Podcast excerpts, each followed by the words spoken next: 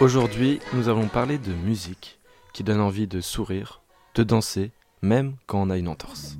T'enregistres là Une interlude, c'est une pause. Ça m'évoque repos. Ça m'évoque euh, le laisser aller. Et un bon moment. Donc, interludons-nous. Bonjour à toutes et à tous, merci d'être là encore pour ce troisième épisode d'Interludons-nous. Aujourd'hui, comme je vous l'ai déjà dit, voilà, on va parler de musique qui donne le sourire. C'est important en ce moment, je pense qu'on en a tous besoin. Et avant de commencer l'épisode, si vous avez deviné l'indice de la dernière fois, c'était gospel, non et cinéma. Aujourd'hui, on va parler de la bande originale de Sister Act 1 et 2, forcément. Dans cet épisode, on va parler euh, de la carrière tout simplement euh, du compositeur de, cette bande originale, pour ensuite parler un peu plus euh, des sons qui composent forcément les musiques de ce film qui est, allez-y le regarder si vous l'avez pas encore vu, parce qu'il est très bien. Comme d'habitude, on commence par mon premier souvenir lié à, ce, à cette bande originale. Alors forcément, forcément, euh, mon premier souvenir est lié au film, donc Sixter Act, euh, sorti le premier en 92 et le deuxième en 93. Alors, euh, il y a pas longtemps, ils ont dit qu'ils allaient sortir un troisième. Moi, j'étais très content parce que j'aime beaucoup ces films et toujours la même actrice, c'est incroyable. On veut que ça, que demander de plus? Donc voilà, ces films ont été réalisés par euh, Emile euh, Ardolino et Bill Duke. Euh, et ce qui est assez drôle, c'est que j'ai regardé un peu les noms québécois des fois des films. Je m'amuse à faire ça et ça s'appelle Rock and None. Donc voilà, je trouvais ça assez drôle. Et pour parler un petit peu du film, parce que voilà, faut parler du film quand même malgré tout, même si on va parler de musique aujourd'hui, je trouve ça important. L'actrice, pour ceux qui n'avaient pas remarqué, qui joue du coup la, la, la mère, euh, la Sainte Mère, dans, dans l'église où, se déroule le film, c'est euh, le professeur McGonagall dans Harry Potter, donc Maggie Smith. Voilà, je trouvais ça assez drôle euh, de parler de ça. Donc le premier souvenir que j'ai eu avec ce film, c'est tout simplement la scène Oh Happy Days de, de, de Sister Act 2, qui m'a laissé clairement sur le cul, ça m'a cloué le bec, j'étais en mode ok. Enfin, ça m'a pas laissé sur le cul justement, ça m'a plus donné envie de me lever pour danser, mais je sais pas, cette scène provoque... euh, on en parlera un peu plus tard dans l'épisode, mais elle, dégage quelque chose et c'est pas pour rien si elle a autant de vues sur YouTube. Donc comme je vous l'ai dit, euh, ce film c'est la joie de vivre, ses musiques c'est également euh, le sourire aux lèvres et c'est un peu le, genre de film qui te rend heureux, ce genre de film des années 90 euh, avec un grain assez spécial notamment à, la caméra il fait toujours beau dans ces films, c'est toujours simple, même si ça va pas, bah c'est cool à regarder. Il y y a plus... euh, il parle pas de- des problèmes qu'on peut voir aujourd'hui, j'ai pas envie d'en parler dans cet épisode, euh, notamment avec tout ce qui se passe, euh, le Covid et tout. C'est pas le but. Là, on est là pour prendre du plaisir. Et donc voilà, c'est un film qui, qui, comme je vous le dis, rend heureux. Et le but de ce film, c'est un peu de casser les codes au final. Parce que si vous connaissez pas l'histoire, c'est une chanteuse voilà, qui est à Hollywood, je crois, ou à Las Vegas, euh, j'espère que je me trompe pas, qui voilà, fait des shows euh, un peu extravagants euh, dans les casinos, tout ça. Et à un moment, bref, il y a une histoire de meurtre, elle est recherchée, elle doit se cacher. Et que de mieux pour se cacher qu'un couvent, tout simplement. Donc elle se retrouve avec des bonnes sœurs. Et sa nouvelle vocation, au début, voilà, clairement, elle se faisait chier, elle voulait se casser. Sa nouvelle vocation, bah, c'est clairement de faire partie de la chorale pour ensuite la diriger et euh, soulever des fonds pour sauver l'église, etc. Donc c'est vraiment un film, euh, honnêtement, qui est cool à regarder, qui a un peu vieilli, qui a un peu vieilli, mais vu qu'il y a la musique qui rentre en jeu, et la musique c'est quelque chose qui a plus de mal à vieillir, pardon, que les films, et bah ça se regarde bien. Donc la musique c'est euh, le gospel un peu, c'est un peu de rock aussi, et un peu de pop. Donc dit comme ça, c'est sûr que le mélange est bizarre si vous n'avez pas écouté quelques musiques de la bande originale.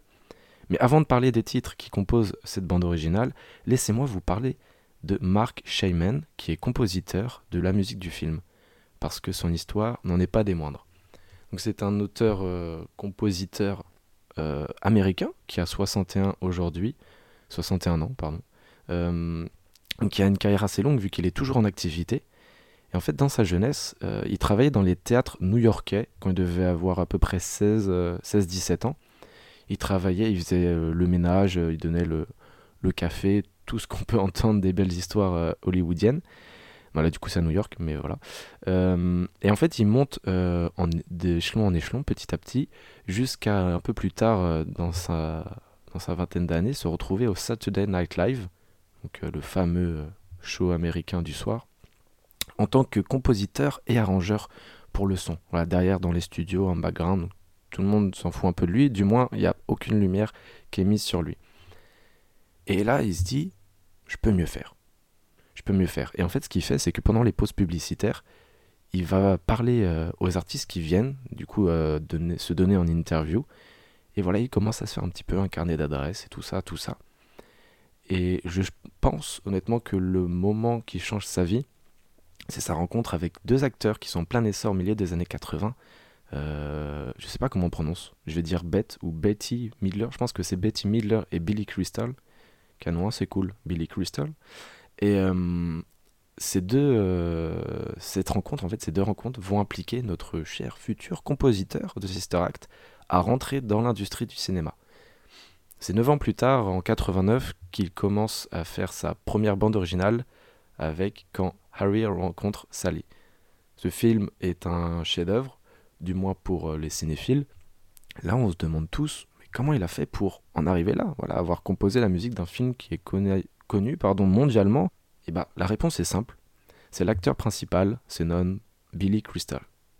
Voilà, donc il était venu quelques années plus tôt au Saturday Night Live où travaillait notre cher Marc, et de fil en aiguille, je sais pas comment ça s'est fait, et bah forcément ils ont dû se jeter des cailloux aux fenêtres pour en parler, et euh, le truc ça s'est fait quoi. C'est assez fou, je trouve ça assez fou, des, ce genre d'histoire, ça donne envie. Et euh, le, ce qui est intéressant aussi, c'est que euh, le, le film a été réalisé par Rob Reiner. Et ce duo réalisateur Rob Reiner et compositeur Mark, ça perdurera dans le temps parce qu'ils vont réaliser plus de. enfin, travailler ensemble sur plus de 13, vi- 13 films. Et les Billy Crystal, donc l'acteur de Quand Harry rencontre Sally, il réalisa quelques films plus tard euh, dans sa carrière. Et devinez à qui il faisait appel pour composer sa musique. Voilà, vous avez tous la réponse. En plus de Sister Act, euh, notre cher Mark a réalisé, euh, non, pas il a réalisé, mais il a composé la musique dans plus de 40 films, ce qui est assez important, notamment La famille Adams, Georges de la Jungle, South Park, le film, Le retour de Mary Poppins, où il a eu un Oscar pour sa musique en 2019 pour la meilleure musique originale. Donc c'est 30 ans plus tard, euh, quand il a commencé sa carrière, qu'il a obtenu la plus haute distinction qu'il puisse avoir dans le milieu.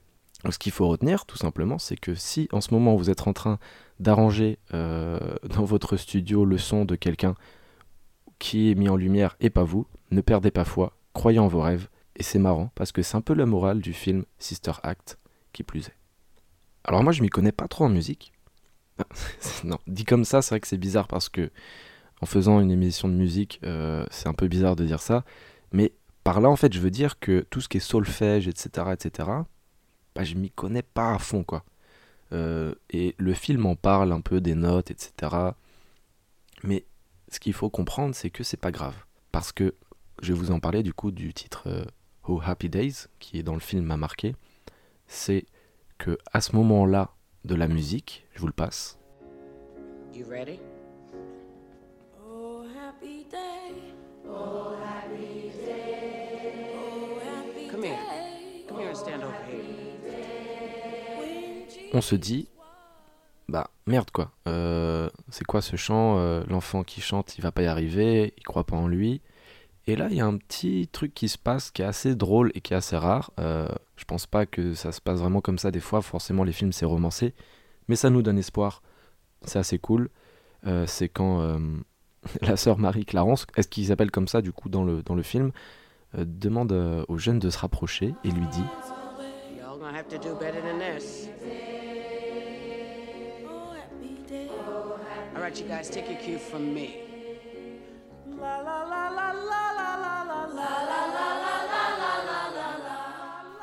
Et après cette discussion, quelques clappements de mains en plus, et voilà, on commence à prendre confiance en soi, et bah il se passe ça.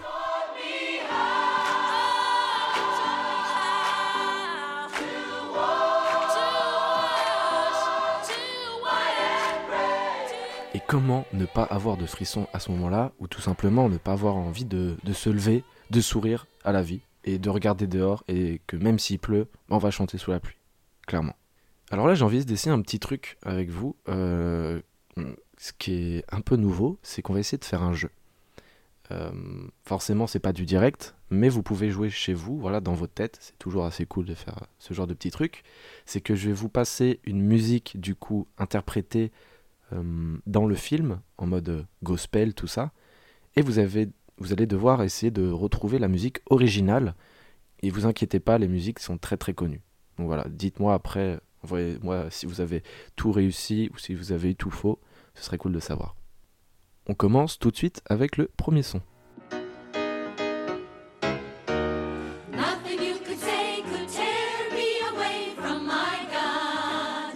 Si vous avez deviné, c'était My Guy de Mary Wells. Maintenant, le deuxième son.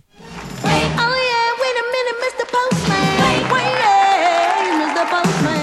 Celui-là était un peu plus facile. euh, c'est euh, Please Mr. Postman de The Carpenters. Et maintenant, dernier son. Ain't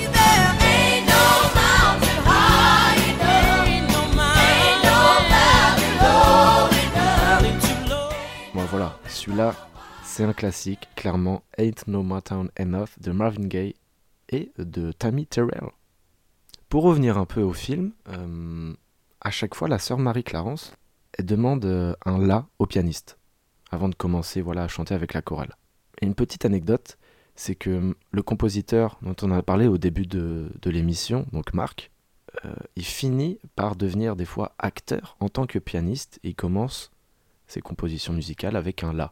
Donc la boucle est bouclée, je trouve ça assez euh, drôle comme anecdote.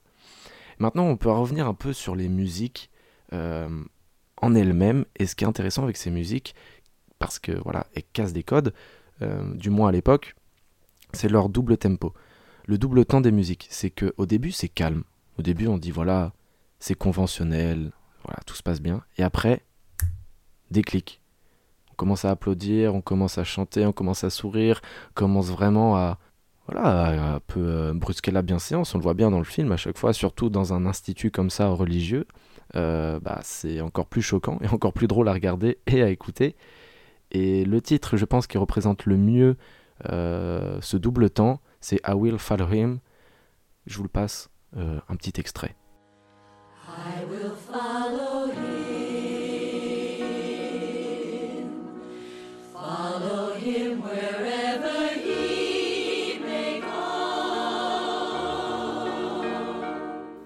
Donc là, c'est la partie euh, calme. Et maintenant, euh, écoutez la partie un peu plus euh, funk.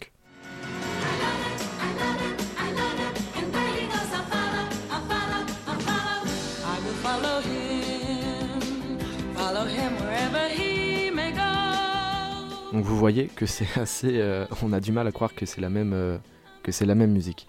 Donc I Will Follow Him, c'est le titre du coup original, c'est Peggy March qui, l'a fait et qui a été repris plusieurs fois, euh, notamment dans le classique avec André Rieu, qui est un compositeur euh, classique de renommée mondiale.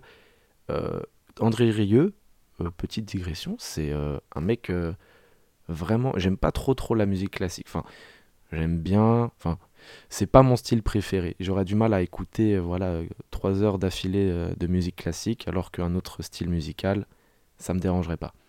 Et André Rieu, c'est un compositeur qui prend des musiques euh, vraiment très très connues et qui arrive à, du coup à le mettre un peu au goût du jour avec euh, le classique. Il a fait des classiques, euh, ça fait beaucoup de classiques, mais il a fait des chefs-d'œuvre, notamment son You Never Walk Alone qui m'a donné des frissons. Bref, je vous conseille d'aller voir après l'émission, bien sûr. C'est très, très, très, très beau comme musique. Et maintenant, comment parler en fait de Sister Act sans parler des Pointer Sisters Alors, pour revenir un peu sur les Pointer Sisters, donc ils en parlent forcément dans, dans le film. C'est un groupe féminin américain, du coup, un peu rhythm and blues, rock, jazz, soul et disco. Ça fait beaucoup. Et ça fait beaucoup, et euh, c'est pas pour rien que le groupe est toujours debout, euh, fonctionne encore depuis les années 69. Donc euh, les Pointer Sisters, c'est quatre sœurs. Deux sont décédées depuis, mais voilà, le, groupe excellait dans les années 70 où voilà, ils avaient une carrière folle. Et leur titre le plus connu, je pense que vous connaissez tous, c'est I'm So Excited. Et c'est une chanson qui traverse le temps. Dire, c'est drôle parce que aujourd'hui encore en soirée, bah, ce son quand il passe, voilà, tout le monde danse, c'est cool. Et c'est drôle de se dire que quand tu fais une chanson euh, à l'époque, tu dis pas euh, dans 50 ans les gens ils vont encore danser dessus, il y aura forcément des nouveaux styles. Euh, forcément il y a des nouveaux styles, on danse sur des nouvelles musiques, mais de là à ce que ça traverse des décennies, je me demande si nos enfants vont danser là-dessus. Mais voilà, je trouve ça assez drôle euh, de, se dire, euh, nos parents, quand ils pensent aux musiques auxquelles ils dansaient, par exemple, notamment des années 80, tout ça, un peu disco, quand nous on passe ça en soirée, ça doit être quand même assez drôle de penser ça. Et si j'ai choisi de parler de cette euh, bande originale, c'est parce que après les, films, donc après la sortie du film, les sons ont été tellement populaires auprès du grand public, c'est que dans les années du coup milieu 90, des théâtres et des casinos ont été remplis pendant des années à Hollywood, bah, où différents interprètes du coup chantaient les chansons du film. Et ça c'est fou que à l'issue d'un film, des musiques du coup reprises un peu gospel, bah, les gens ont bien aimé et que ça pas que dans un film quoi, ça a perduré dans le temps. En fait, ce qui me surprend le plus euh, dans cette musique, c'est que ça arrive à remplir des casinos et des théâtres juste avec trois instruments. Un piano, deux mains et une voix. Bien sûr, ils sont plusieurs, mais c'est fou quoi, il n'y a pas euh, une guitare, une basse, machin, tout ça. Et c'est assez fou qu'avec les choses les plus simples, on fasse les choses parfois les plus belles. Forcément, c'est de la musique euh, caractère euh, croyant, et même si vous n'êtes pas croyant, les chants religieux de Sister Act parlent à tous, nous donnent de l'espoir, et je pense c'est ce dont on a besoin, euh, tout simplement, en ce moment. Maintenant que l'épisode touche à sa fin, on va parler euh, du morceau conseillé. Forcément, je pense que vous l'avez deviné, Oh Happy Days, allez l'écouter, ouvrez les fenêtres, faites-le entendre à tout votre quartier. C'est important, tout le monde en a besoin en ce moment. Si vous connaissez euh, quelqu'un qui aimerait, ou même vous, euh, si vous aimeriez parler d'un album de musique, n'hésitez pas à me contacter, parce que le but de l'émission, c'est de s'agrandir, de parler à plusieurs d'albums musicaux qui ont rythmé nos oreilles à travers le temps. Donc euh, n'hésitez pas voilà, à m'écrire.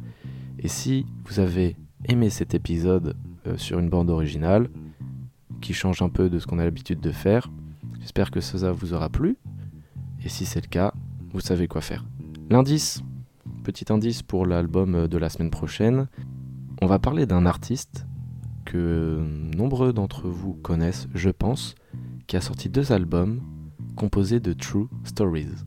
À dimanche prochain, même heure, nouvel album. Prenez soin de vous.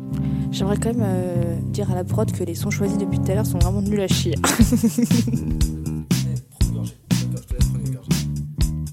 la, la technicienne boit de l'alcool. Pas me faire chier là, interdit du V.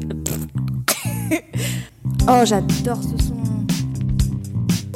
Je crois que là- je parle encore? Ah oui. Merde. Elle est pas bien la voix?